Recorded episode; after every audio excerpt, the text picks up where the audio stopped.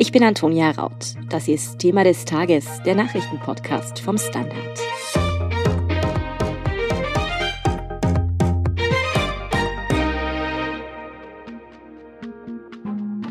Seit gerade einmal zwei Wochen ist in Österreich wieder weitgehend die vorpandemische Normalität eingekehrt. Das heißt, es gibt keine Sperrstunde mehr und auch der Mund-Nasenschutz ist aus vielen Lebensbereichen erst einmal wieder verschwunden.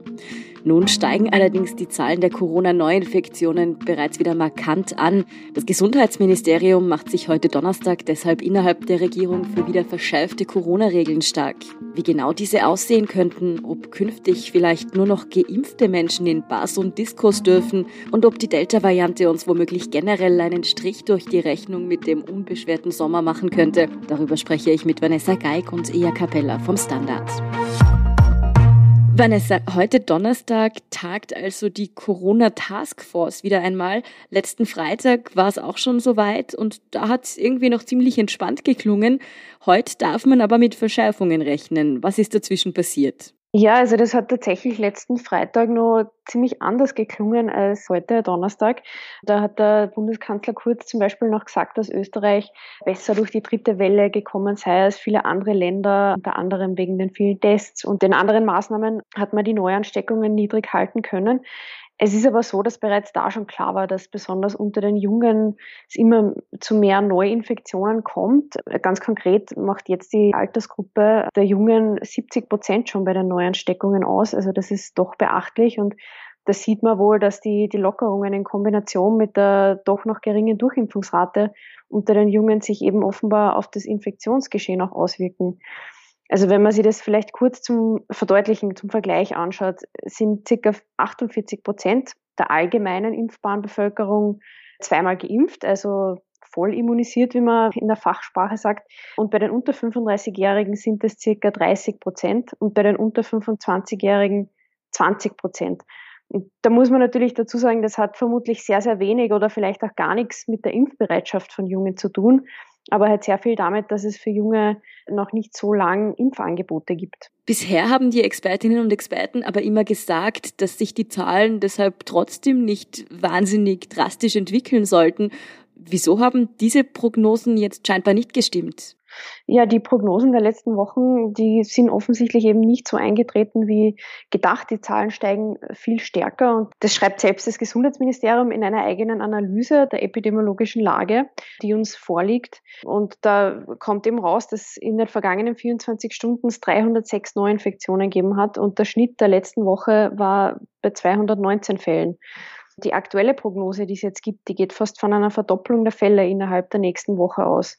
Und warum man das jetzt zuerst aber unterschätzt hat, eben, wie wir vorher schon gesagt haben, letzten Freitag hat sich das ja alles nur irgendwie positiver angehört.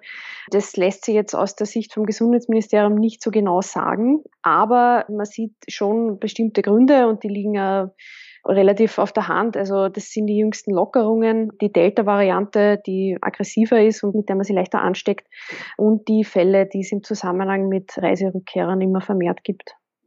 Das Gesundheitsministerium hat heute nun schon einige Vorschläge präsentiert. Welche neuen Regeln schlägt denn der grüne Gesundheitsminister Mückstein vor? Das betrifft mehrere Bereiche, vielleicht die wichtigsten oder die größten zuerst. Also ein Eintrag im grünen Pass soll mit einer Impfung nur mehr dann möglich sein, wenn man voll immunisiert ist, also wirklich beide Stiche sich abgeholt hat.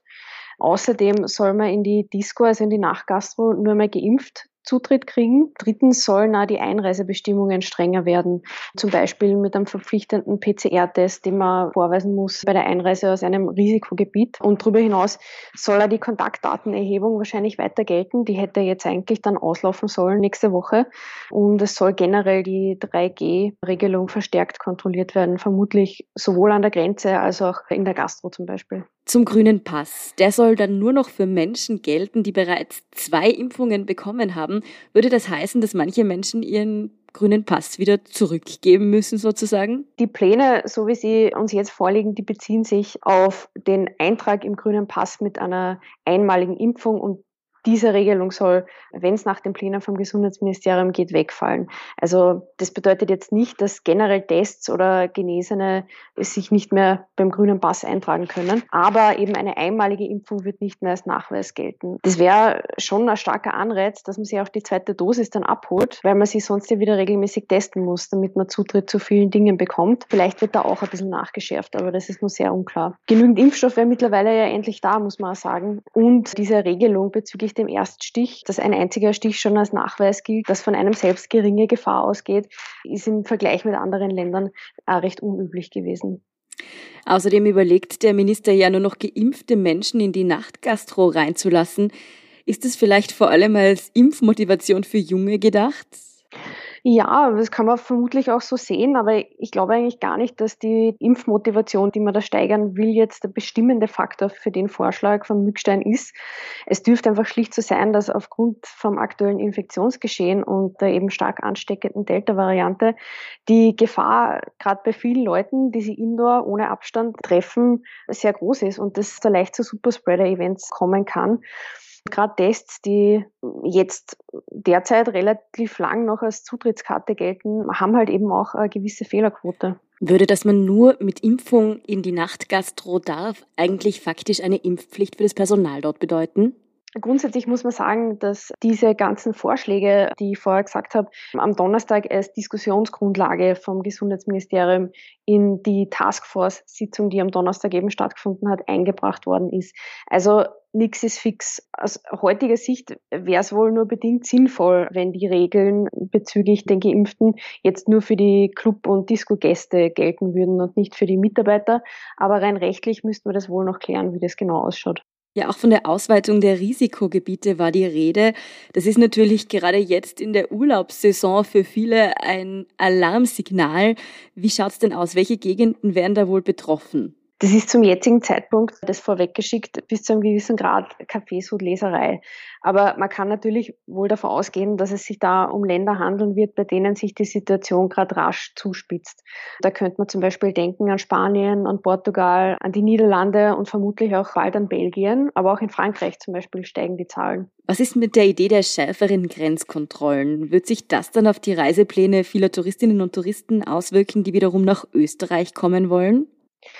Das ist schwer zu sagen. Jetzt erleben es viele so, die mit dem Auto oder dem Zug nach Österreich einreisen, auch viele Reiserückkehrer, dass sie nicht kontrolliert werden. Es gibt aber immer wieder jetzt auch schon Stichprobenkontrollen. Es kann sein, dass die verstärkt werden. Und wenn man eben da kontrolliert wird, dann muss man den entsprechenden Nachweis dabei haben.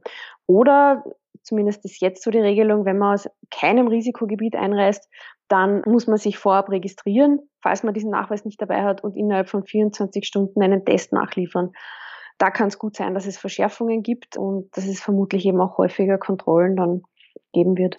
Alles, was Reisen nach Österreich erschweren würde, ist natürlich dem Tourismus ein Dorn im Auge. Tirols Landeshauptmann Günther Platter hat deshalb schon verlauten lassen, man solle jetzt auch mal nicht überreagieren. Läuft es womöglich wieder auf ein Kräftemessen zwischen Touristikerinnen und Touristikern und der Expertise heraus? wie soll man sagen, es gibt sicher immer bestimmte Interessen, die bei der Verhängung oder eben vor allem bei der Nichtverhängung von entsprechenden Maßnahmen eine Rolle spielen. Das ist ganz klar. Bei der heutigen Taskforce-Sitzung waren aber auch Vertreter vom Tourismusministerium dabei und laut Auskunft vom Gesundheitsministerium ist man sich bei der Sitzung grundsätzlich darüber einig gewesen, dass es aktuelle Maßnahmen braucht. Und man kann es wohl auch so sehen, dass wenn Österreich als Risikoland eingestuft wird von vielen anderen Ländern, dann ist es mit dem Tourismus halt auch nicht mehr so weit her. Generell wären ja für den 22. Juli noch weitreichendere Lockerungen geplant gewesen. Darf man davon ausgehen, dass zumindest diese wohl nicht kommen werden? Ja, die Lockerungen im Nachgastrobereich, die werden ziemlich sicher nicht kommen, sondern da wird eher zu eben Verschärfungen kommen. Bisher nicht diskutiert worden ist aber zum Beispiel die weitere Aufweichung der Maskenpflicht. Und kann man denn irgendwie absehen, falls Maßnahmen kommen sollten, das ist ja im Moment noch in Diskussion, ab wann die greifen würden? Also ganz konkrete Infos hat es da am Donnerstagnachmittag noch nicht dazu geben. Es hat eben lediglich geheißen, dass man sich schon prinzipiell einig ist, dass man gegensteuern muss. Also irgendwas wird kommen. Über die Details wird aber noch verhandelt. Bei der Impfpflicht für die Nachgastro ist zum Beispiel von ungefähr Ende Juli, Anfang August die Rede. Ja, aber das kann man eben noch nicht genau sagen. Grundsätzlich wären manche Dinge wohl schneller umsetzbar als andere. Jetzt zum Beispiel verstärkte Kontrollen, die brauchen jetzt nicht so viel Vorlaufzeit, die kann man recht schnell umsetzen. Da ist ja zum Beispiel auch gerade jetzt am Mittwoch, also gestern, eine neue Verordnung erlassen worden, wegen der es jetzt möglich ist, dass die Behörden auch bei 3G-Verstößen Organmandate verteilen. Auf welche Maßnahmen sich die Regierung konkret einigt und wann die dann auch tatsächlich umgesetzt werden, das ist noch nicht ganz klar. Vielen Dank schon mal für diesen Überblick, Vanessa Geig. Danke. Wie Gesundheitsexpertinnen und Experten die Lage beurteilen, welche Schritte sie empfehlen würden und ob die Delta-Variante uns womöglich doch noch einen Strich durch die Rechnung mit dem unbeschwerten Corona-Sommer macht, darüber spreche ich gleich mit Ea Capella aus unserem Gesundheitsressort. Guten Tag, mein Name ist Oskar Bronner. Um Ihre Haltung zu trainieren, brauchen Sie keine Turnschuhe, keine Gewichte, sondern nur Ihren Kopf. Üben Sie zum Beispiel jeden Tag über den Tellerrand zu schauen. Das geht sogar im Sitzen. Am besten mit dem Standard. Der Standard, der Haltung gewidmet. Ja, wie würdest du denn diese angedachten Maßnahmen, für die sich der Gesundheitsminister eben stark macht, nun einschätzen? Ja, eine zentrale Änderung soll ja sein, dass der grüne Pass nur mehr für vollständig Geimpfte gelten soll. Und in Anbetracht der Ausbreitung der Delta-Variante finde ich das sehr sinnvoll. Wir wissen nämlich aus Erhebungen aus Israel und Großbritannien, dass für einen guten Schutz vor einer Erkrankung im Fall der Delta-Variante beide Teilimpfungen wichtig sind. Und auch der Schutz vor einer Infektion ist im Fall der Delta-Variante weitaus niedriger nach einer Impfung, als das noch im Fall des Ursprungsvirus war. Das heißt, dass man hier zwei Teilimpfungen verlangen will in Zukunft, ist sehr in den Daten begründet. Zudem soll ja ein PCR-Test notwendig werden, wenn man aus Risikogebieten einreist und an der Grenze will man auch verstärkt kontrollieren. Und auch das ist in Daten begründet, denn laut der AGES, die ja Clusteranalysen durchführt, waren zuletzt ein Viertel aller Neuinfektionen auf Reisen zurückzuführen. Und in Anbetracht dessen, dass wir Anfang Juli erst zu Beginn der Urlaubssaison stehen, wird sich dieser Anteil vermutlich noch erhöhen, wenn man hier keine effektiven Maßnahmen setzt. Der dritte zentrale Punkt ist ja, dass die Gastronomie nur noch für Getestete zugänglich sein soll.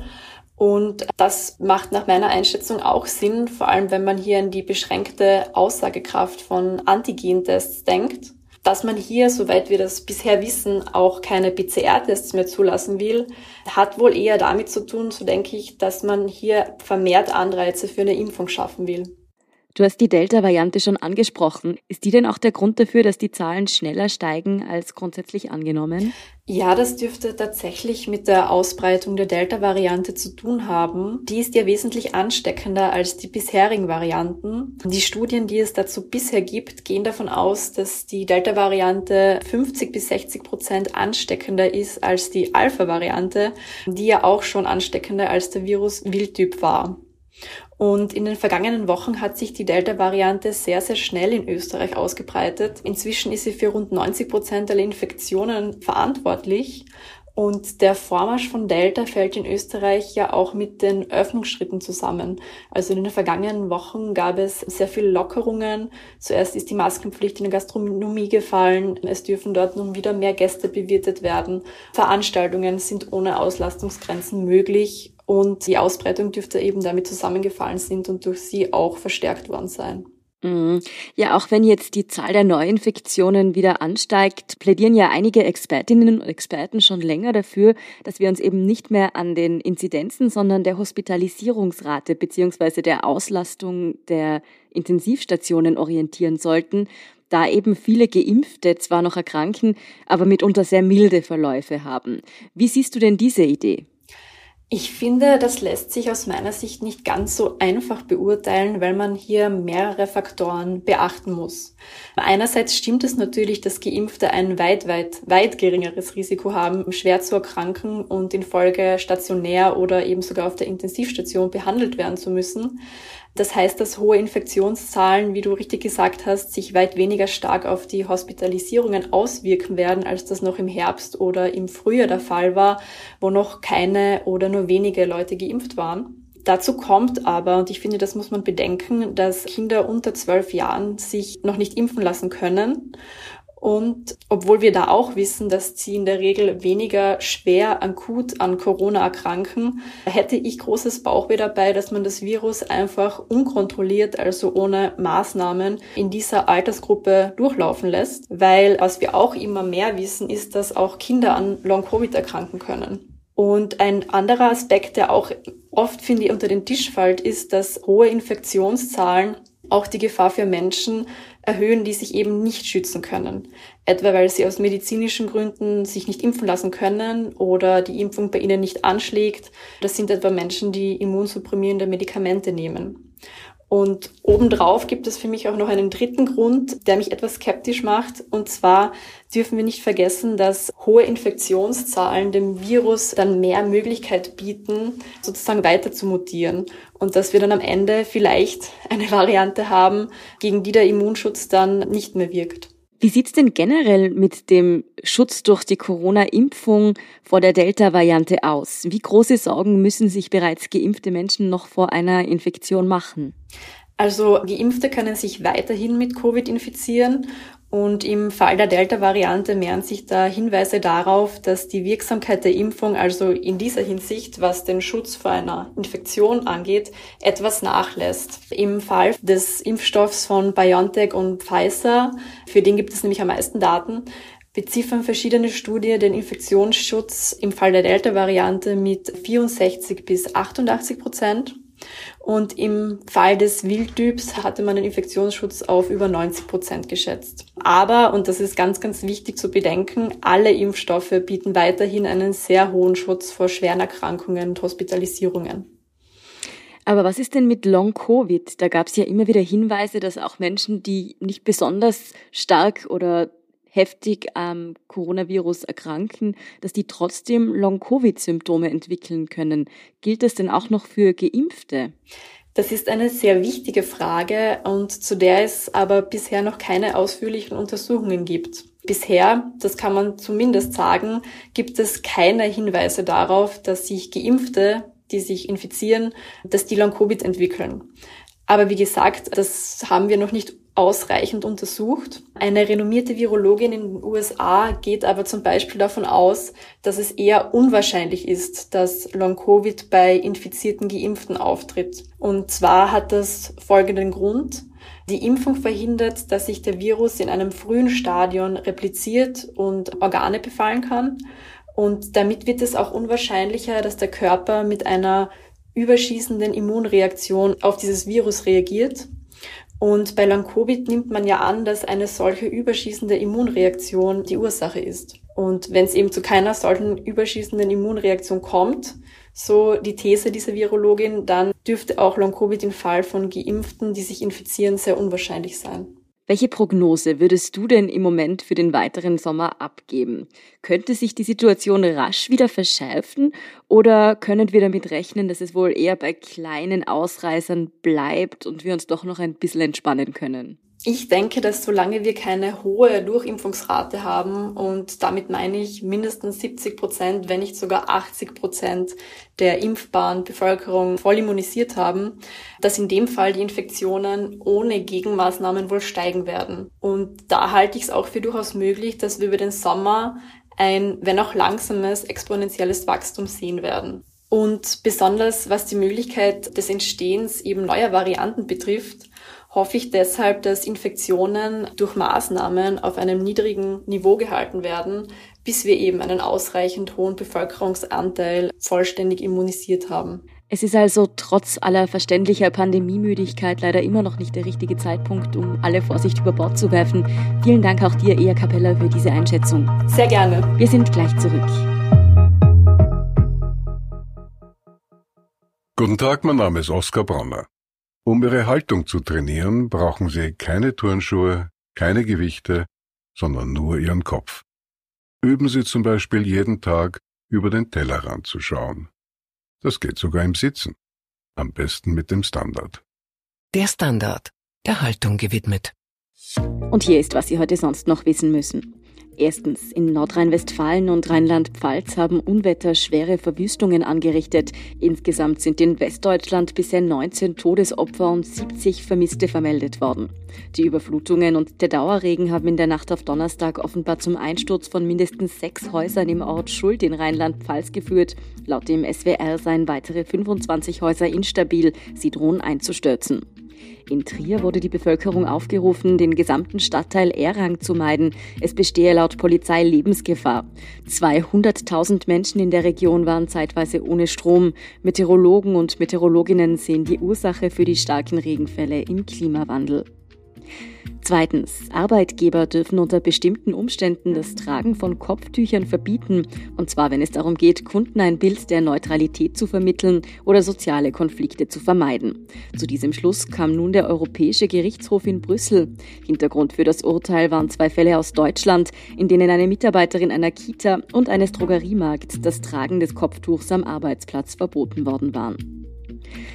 Und drittens, als Reaktion auf umstrittene LGBTQI-Regelungen in Ungarn und Polen hat die EU neue Vertragsverletzungsverfahren gegen die beiden Mitgliedstaaten eingeleitet. Europa werde niemals zulassen, dass Teile der Gesellschaft stigmatisiert würden, erklärte EU-Kommissionschefin Ursula von der Leyen am Donnerstag.